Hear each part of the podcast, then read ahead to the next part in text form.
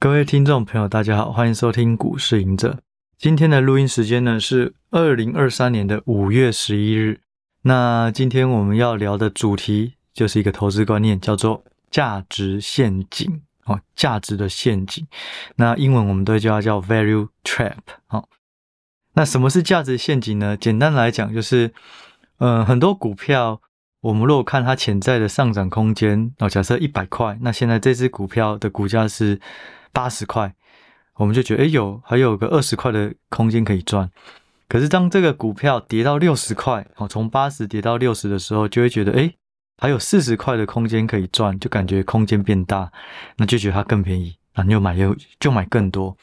那就买更多以后又可能又继续跌。好，简单来讲，这种价值越来越低，反而呃股价越来越低的时候，反而觉得投资价值越来越高的一种迷思，那我们就叫做。这个价值陷阱，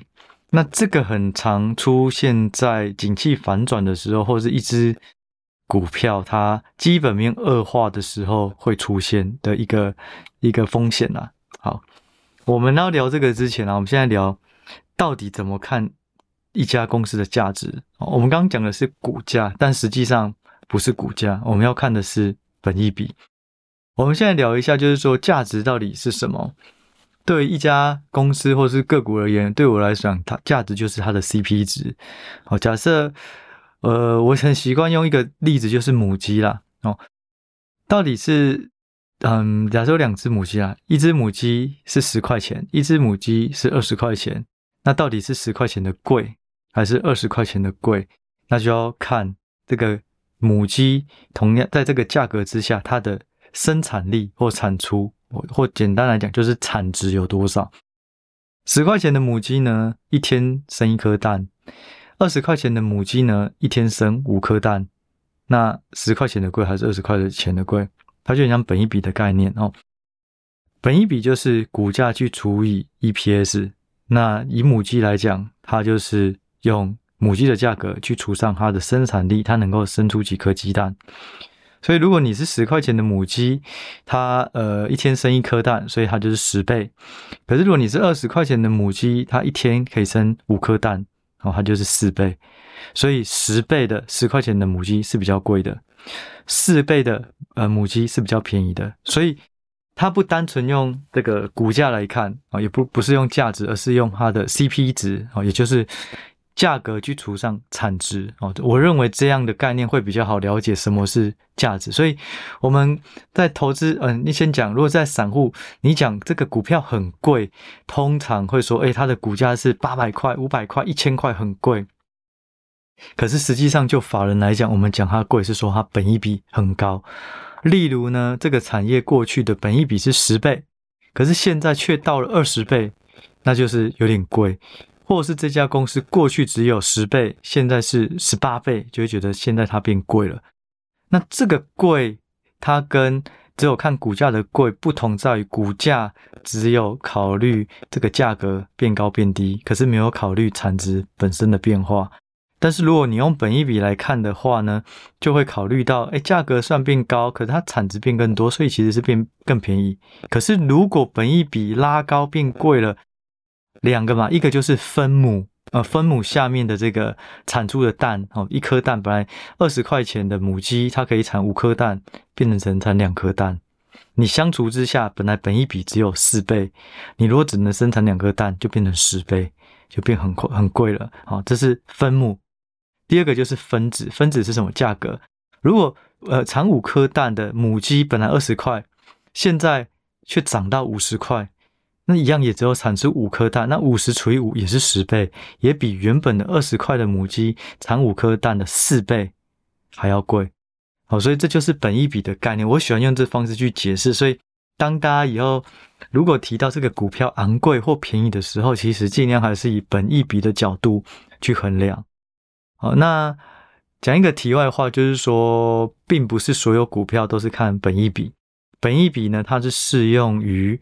这种能够稳定获利并且没有亏损的公司，所以对于这种嗯景气循环股，它就不能用本益比来看，它可能就要看净值比，像之前的航运啊，或是钢铁啊、水泥啊、银建啊等等这些，它不会有稳定的获利，所以我们更常用的是净值比来看哦，这个是一个小提醒给大家。好，那第二个就是说，什么是本益比贵或便宜？我们要怎么看？除了刚刚讲到，哎，它产业过去是多少倍？那它这家公司确实比产业都还要高，这是第一个。第二个就是看历史，哦，就是说它过去都是十倍，现在十八倍，所以现在比过去贵。哦，那我们通常用量化的方式，就是会看本益比未接，也就是本益比的标准差。嗯，标准差我过去有提过，反正它就是一个统计的概念。假设是在常态分配下，你本意呃你的标准差越外围哦，就是说你现在平均值可能是一，只有你这个数值是五，或是这个数值是负五，那它的几率就会比出现在一点五跟负一点五的几率还要低，比较稀有，因为它比较外围了。那我们会用本益比位呃本益比标准差来看这档个股是不是出现几率很少很少见到的超跌或是超涨。哦，简单来讲，呃，就我而言的话啦，哦，我们先抛开公式，假设套出来的数字本益比如果标准差是在正零点五倍以上，我就觉得它慢慢变贵了；负零点五倍以下，就觉得它慢慢变便宜了。好，那本一笔标准它这东西目前能够提供的东西不多，那这也是嗯我们最近开发这个 app 会希望能够提供的一个工具啦。那所以我就把这个本一笔标准差的判断叫做本一笔未结，其实它就是看过去三年或是过去五年它的预估本一笔的一个变化。哦，这个就是看本一笔未结来判断到底是贵或便宜。好，那我们最后就来讲到什么是价值陷阱哦。我们刚讲到价值陷阱，其实不是单单只有看价格，好像越来越便宜，越来越便宜，所以它的价值就浮现越来越大。就像，嗯，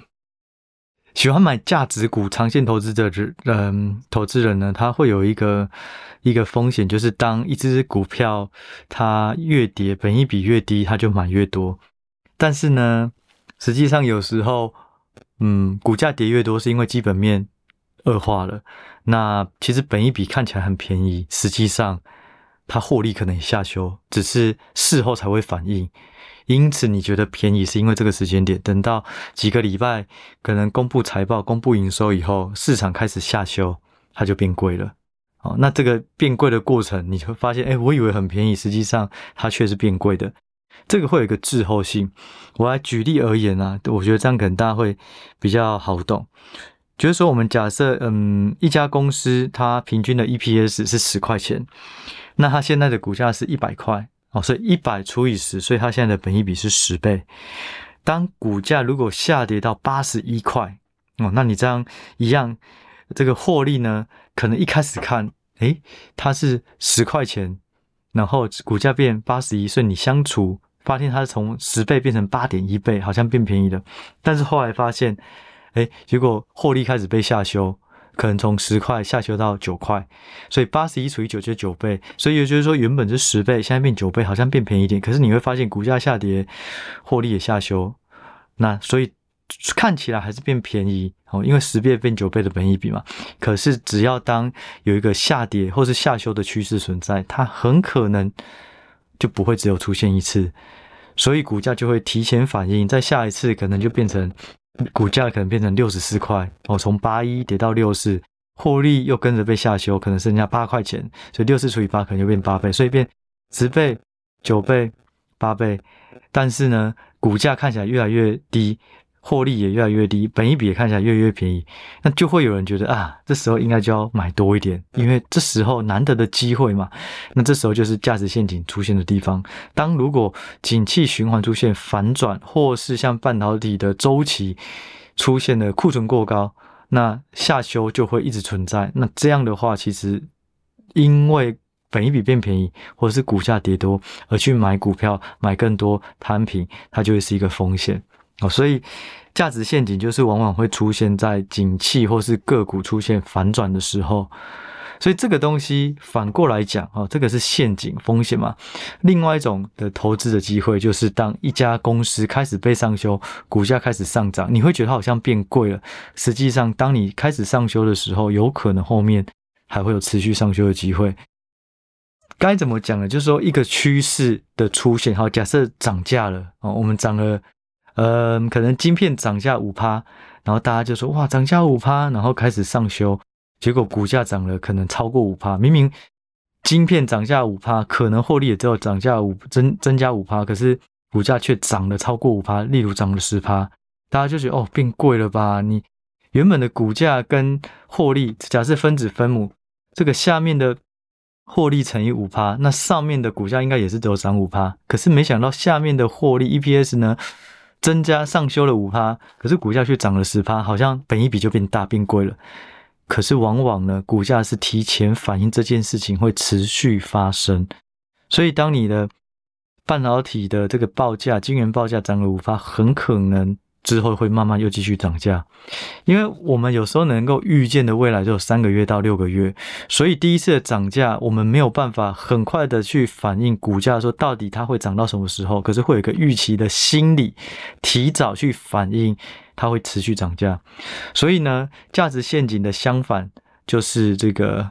获利一直上修的时候，股价也会不断的创高，而且比获利增加的还要快。那这就是投资机会哦。所以就是说，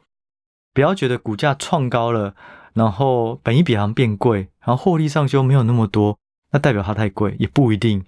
因为代表它反映了后面会持续有上修的这个节奏。当然了。上修总会有一个尽头，所以你当本益比又变得诶，好像一直超涨超涨，突然就变得合理了。那时候那时候要小心，可能市场已经预期到涨价差不多了，所以我就不会再提前反映未来。这种东西，就我觉得它会比较进阶，变成是你必须很了解这个产业，然后涨价跌价，还有它的本益比未接的变化，会比较好判断。哦，那为什么会聊到价值陷阱？最主要就是最近很多。嗯，不少的人啊，不少的粉丝，他们都在讨论哦。因为我们开发 App 有一个 Line 群嘛，那那个 Line 群就会除了 App 的进度啊、一些功能的问题以外，也会讨论一些投资的观念。所以大家就说，哎，那价值陷阱到底怎么看？如果我最后看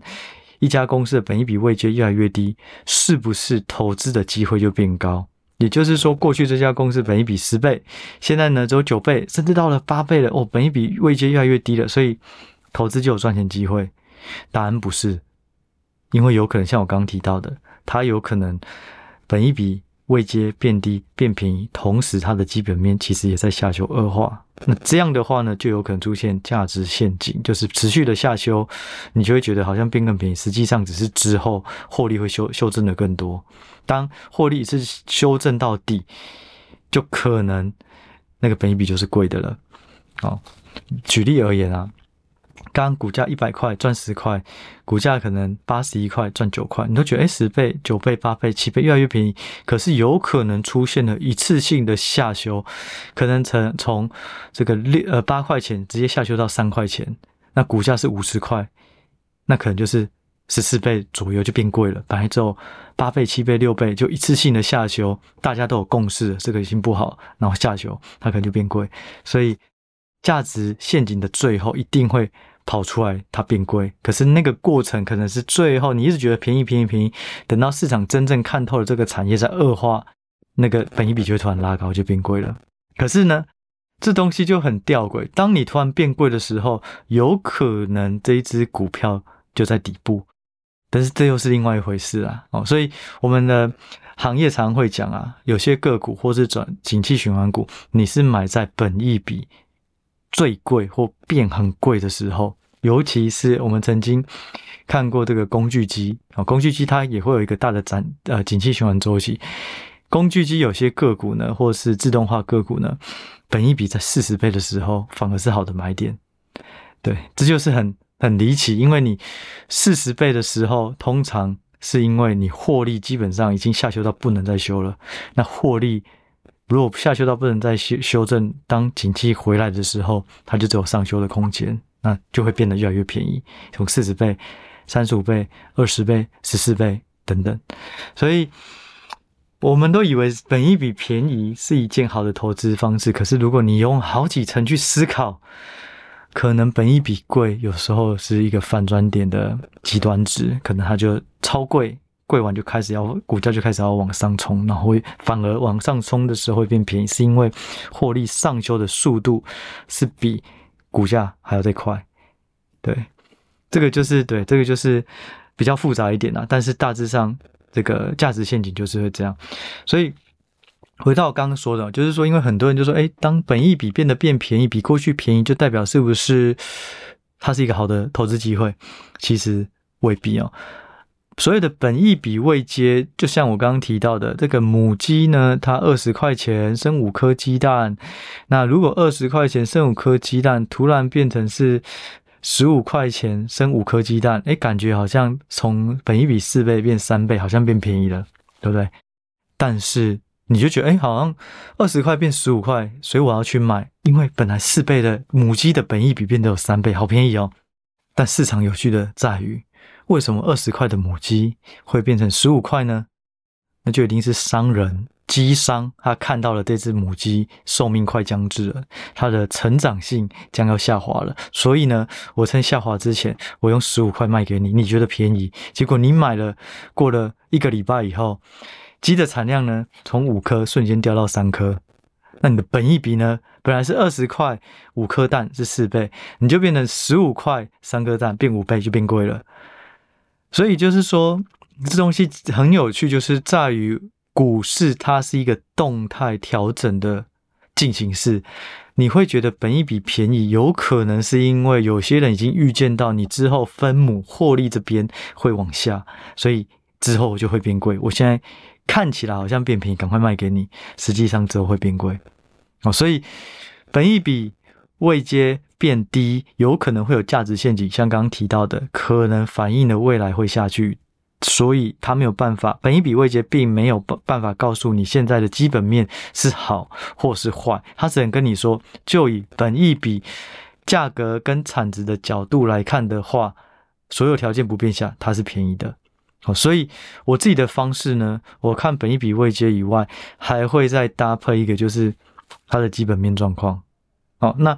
基本面状况如果还不错，诶，就营收也不错，获利也不错，然后产业的讯息也都看到供不应求之类的，或是并没有并没有恶化，那有可能的确本一比未接变便宜就是一个投资机会，因为基本面并没有变，生二十呃二十块的母鸡它生五颗蛋，现在变十五块的母鸡，我调查这家这只鸡的问题没有问题啊，它很健康啊，